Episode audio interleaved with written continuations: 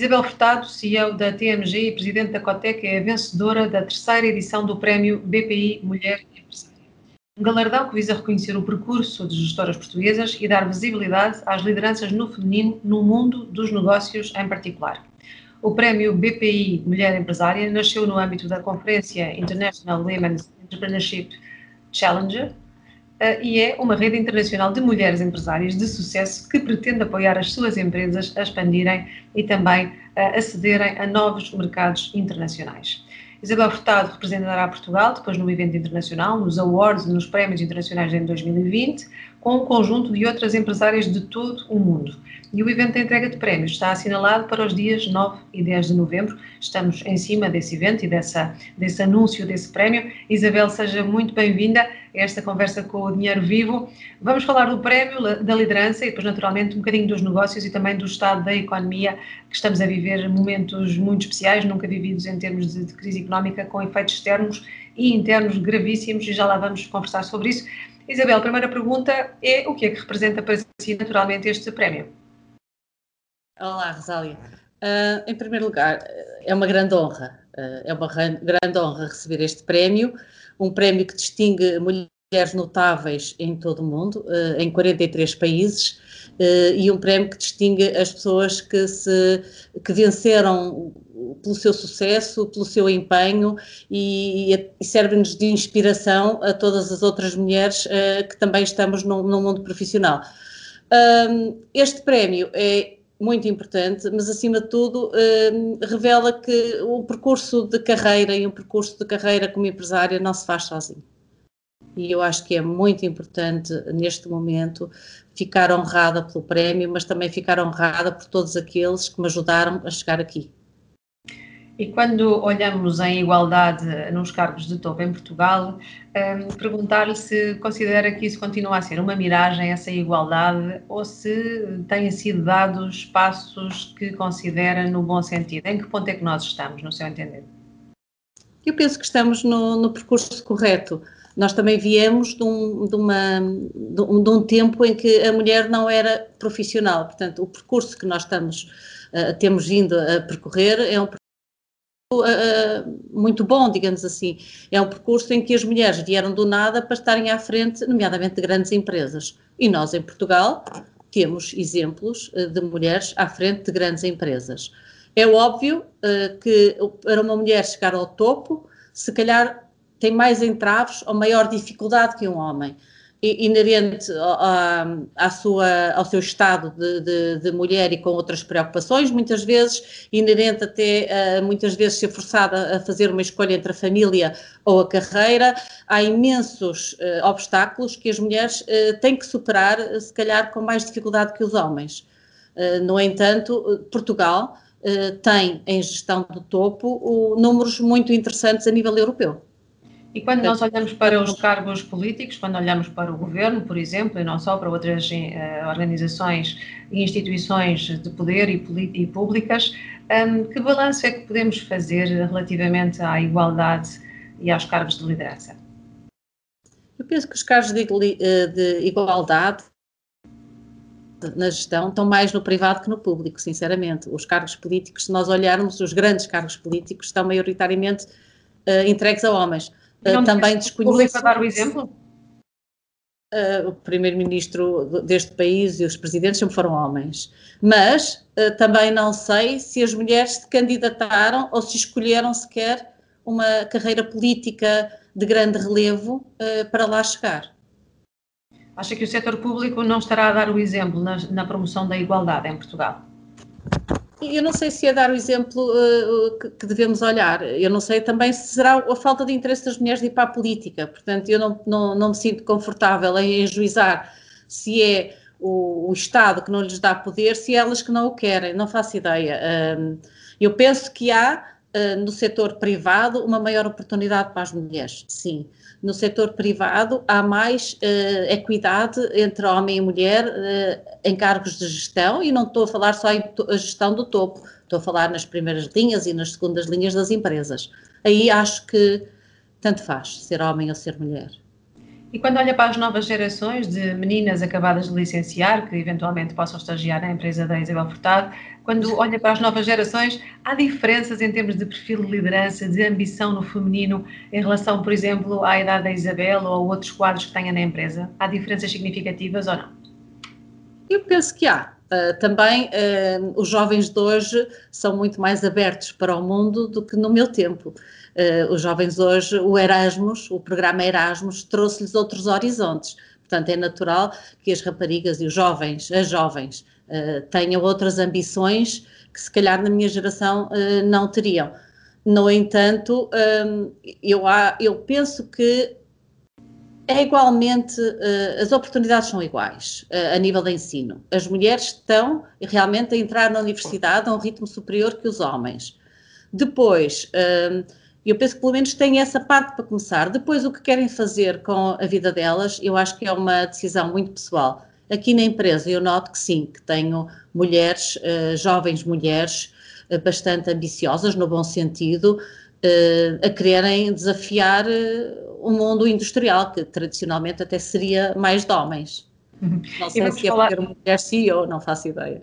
Deve ajudar certamente. Vamos também falar destes tempos de pandemia e perguntar à Isabel como é que o teletrabalho tem afetado as lideranças, para o bem ou para o mal, tem afetado? Uh, teletrabalho é uma questão social muito interessante, porque o teletrabalho é muito inclusivo, portanto, nós podemos ir buscar pessoas que estavam destacadas nos confins de Portugal e com pouca, uh, digamos, interação com o chamado litoral, mas uh, isso trouxe, voltando atrás um bocadinho, isso trouxe uma grande proximidade. A digitalização pode ser muito inclusiva. inclusiva. No entanto, o teletrabalho uh, é também complicado. Se nós pensarmos que as pessoas estão em casas, em casa, isoladas, uh, dos seus companheiros de trabalho, porque a socialização dentro do trabalho também é importante. E então, se têm filhos com, com ensino à distância, é uma sobrecarga brutal, principalmente para quem está em teletrabalho e uh, ter que tomar conta dos filhos que ficaram impedidos uh, momentaneamente de ir para a escola, ou porque o miúdo uh, apareceu com Covid, ou porque teve um contacto próximo. O teletrabalho, para mim, tem um, uma ameaça grande. É que pode gerar mais desemprego. Quando alguém chegar à conclusão pode ir buscar uh, teletrabalho a qualquer parte do mundo, uh, temos que ter cuidado que sejamos nós, os portugueses, a ocupar esses lugares antes de, de outros. Uhum. E dentro dessa, dessa ameaça, para uma líder especificamente, Uh, pergunto uh, quais são os principais desafios do teletrabalho, ou seja, na prática, como é que se comandam tropas à distância? O que é que tem sentido nessa experiência também, apesar da indústria eu saber que não parou totalmente, não é? Mas o que é que tem sentido como maior desafio deste enquadramento em que estamos a viver? Primeiro, o teletrabalho não é possível estendê-lo a, a todas as profissões. Eh, nomeadamente nós temos pessoas em teletrabalhos que podem estar e temos pessoas que têm que vir à fábrica, porque as máquinas precisam de pessoas eh, para trabalhar com elas e as funções de eh, investigação, desenvolvimento e inovação têm que ser feitas onde há equipamento para o fazer. Nós optamos por fazer uma semana de teletrabalho, uma semana presencial, essencialmente para não perdermos o contacto. O contacto é muito importante e a troca de ideias é muito importante e o, o mesmo discutir informalmente algumas situações um, é tão ou mais importante do que às vezes resolver problemas em gabinetes. O, o, que isto significa é que teletrabalho para mim não é solução, uma solução generalizada, retira-nos alguma capacidade imaginativa, uh, é cansativo, é muito cansativo levar reuniões em, em cima de reuniões uh, por meios telemáticos e também desprende as pessoas e mais outro, outro problema que eu também considero é que, de certa forma, invade a privacidade das pessoas, porque nós entramos pela casa dentro de quem está em teletrabalho. E as casas não foram preparadas para trabalhar. As nossas casas são preparadas para viver, viver em família. E o teletrabalho pode ser um pouco invasor dessa nossa privacidade. Nesta conjuntura, como é que a TMG se reinventou? Começou também a produzir máscaras? Nós fazemos de tudo um pouco e do que é possível. Uh, faremos uh, a TMG. Uh, se falarmos em TMG automotivo, Uhum. Tivemos realmente o início do ano interessante, depois uh, houve ali uma quebra abrupta e estamos neste momento numa situação confortável. Não sei quanto tempo essa situação se manterá, mas a situação neste momento é favorável e, e promissora.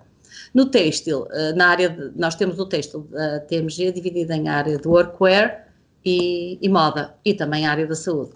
Portanto, aqui temos uma disparidade grande de, de negócios o que significa que a moda está praticamente parada. As roupas estão em casa, uh, vestem um fato de treino e pouco mais. Isso é mau porque toda a parte de moda e há grupos têxteis a sofrer muito com isso. Está praticamente parada. Os homens não compram fatos, o fato é uma, um vestido, uma, uma uma farda, digamos assim, formal ou de cerimónia, não compram. As mulheres não compram vestidos porque não, não há lugar onde os utilizar. Uhum. E, um, e essa parte está, está realmente a viver um período difícil e é preciso que se apoie muito, muito bem a indústria, porque as empresas que fecharem agora não abrem mais. Na área do workwear e da saúde, fazemos o que todos uh, têm vindo a fazer. Fizemos máscaras, temos uh, um, uma diversidade de máscaras interessantes, exportamos máscaras, mas as máscaras, como primeiro, se calhar não vai durar muito tempo o fabrico de máscaras, porque já toda a gente está a fabricar máscaras. Depois, e se calhar, e se Deus quiser, isto há de acabar e as máscaras uh, ficarão obsoletas. Mas também uh, as, as confecções das costureiras portuguesas são altamente qualificadas para fazer máscaras. As máscaras não lhes ensina nada de grande valor acrescentado. Está a ajudar neste momento a indústria têxtil a sobreviver, mas não é solução para durar muito mais tempo. Portanto, não muito é um negócio que se queira ter. Uhum. Exato, é, é, neste momento a, a, salvação, mas não é um negócio certamente com futuro. Muitas empresas têm-se queixado também da demora que leva a certificar as máscaras acabando muitas vezes por ser difícil tê-las em Portugal à venda e passando até a vendê-las no exterior, porque internamente o processo é muito demorado, muito burocrático. Como é, que, como é que a Isabel tem acompanhado esse processo de certificação das próprias máscaras? É preciso ver que uh, as nossas estruturas de controle e de experimentação e de acreditação para máscaras não existiam foi criado à pressa em cima de uma situação Covid um laboratório para certificar máscaras. Um laboratório que estava adaptado e equipado para um número de ensaios por dia e que de repente viu, viu-se invadido uh, com testes para a aprovação de máscaras. Uh, aqui em Famalicão, nomeadamente o CITEV, foi pioneiro e, e, e, era interessante porque tinha um, o teste de Covid ao lado do, do CITEV e a fila para certificar máscaras no CITEV era superior à fila para fazer testes Covid. Portanto, imagine a, a diferença que existe entre a procura de hoje e a procura de. Portanto, o CITEV não estava preparado para esta enchente. E por isso é longo e é demorado. E depois uma máscara está certificada inicialmente para 5 lavagens, e depois para 20 e depois para 50, o que significa que a, a, mesma máscara tem que ir a uma máquina de lavar 50 vezes.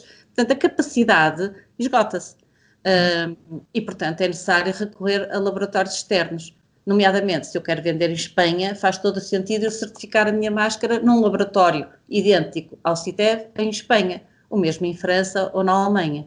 Por isso, uh, é demorado, mas é demorado porque a estrutura não estava uh, preparada para isso, nem convém. Quando o Covid terminar, ah, as coisas voltarão ao normal, digamos assim. Mas existe maior rapidez nesses países que falou, Espanha, Alemanha, ou Itália, ou França? É muito diferente da realidade que temos em Portugal?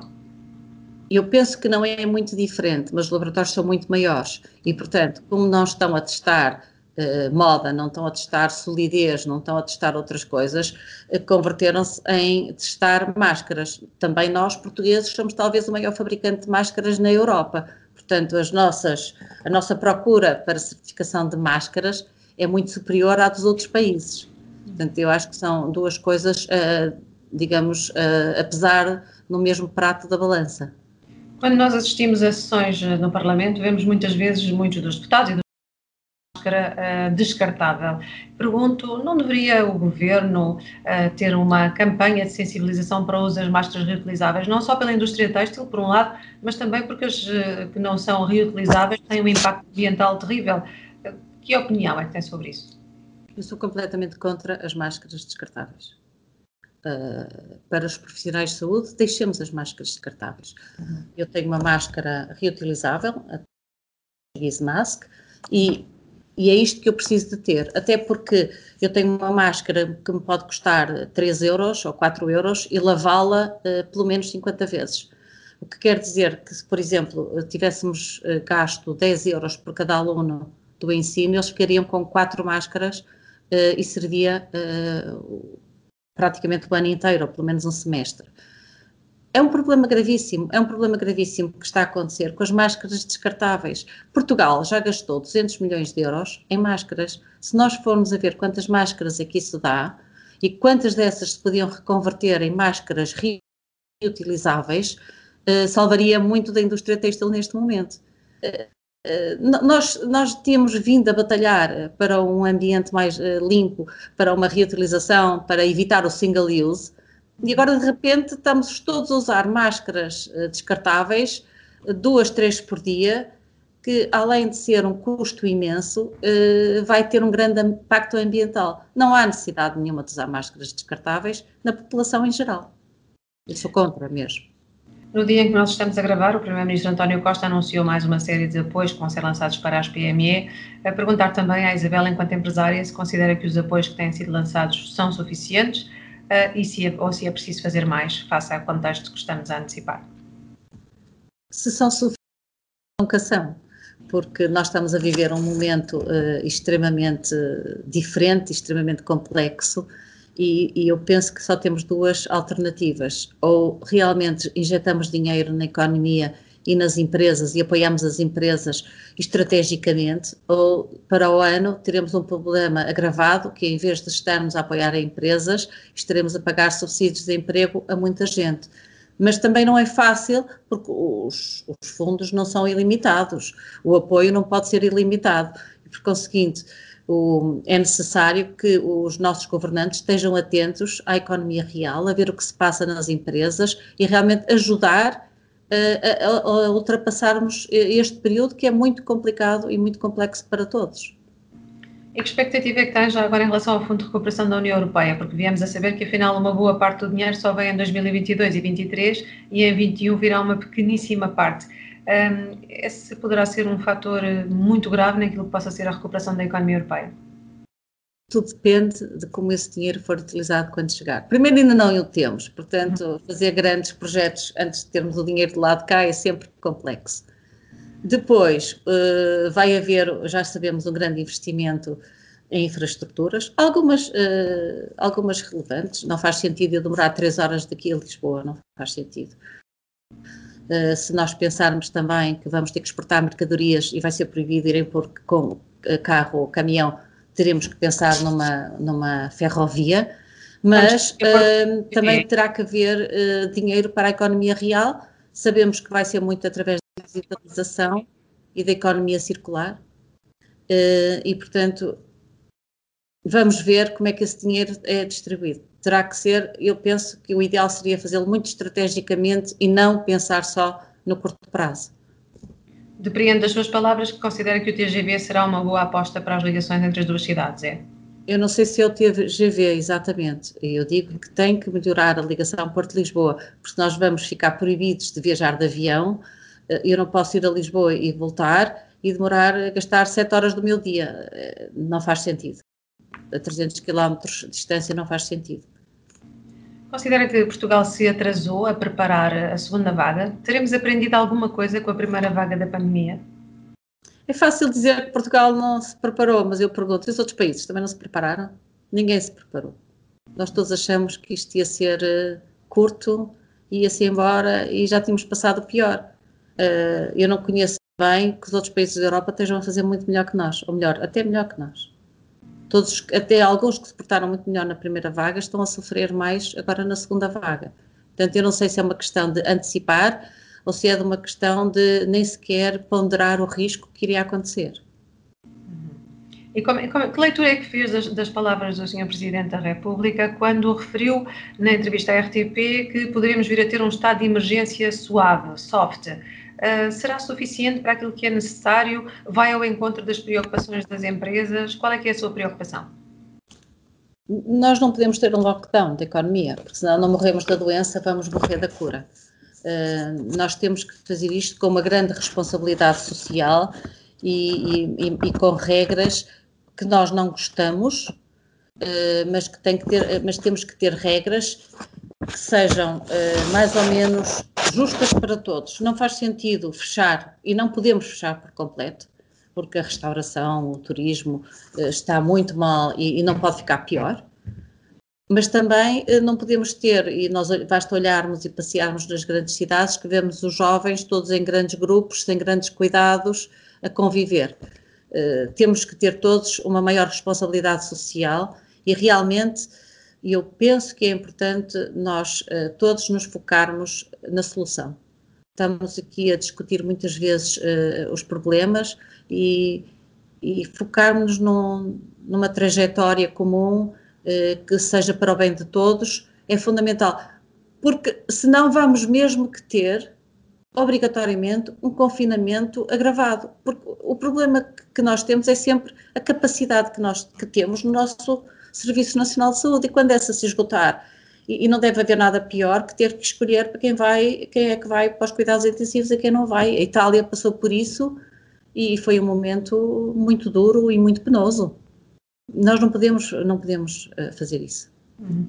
Deixe-me também uh, pedir-lhe para fazermos aqui uma viagem até à China, porque sei que conhece bem esse mercado, aliás, ia lá muito em, em negócios. Uh, perguntar como é que tem acompanhado também a recuperação económica da China, porque no fundo começou a pandemia na China, mas o que é certo agora é que já há números de recuperação da economia uh, bastante significativos. Como é que analisa a forma como a China deu a volta à pandemia, ou tentou dar a volta à pandemia e começou a crescer? O que é que foi feito e o que é que podemos aprender com isso?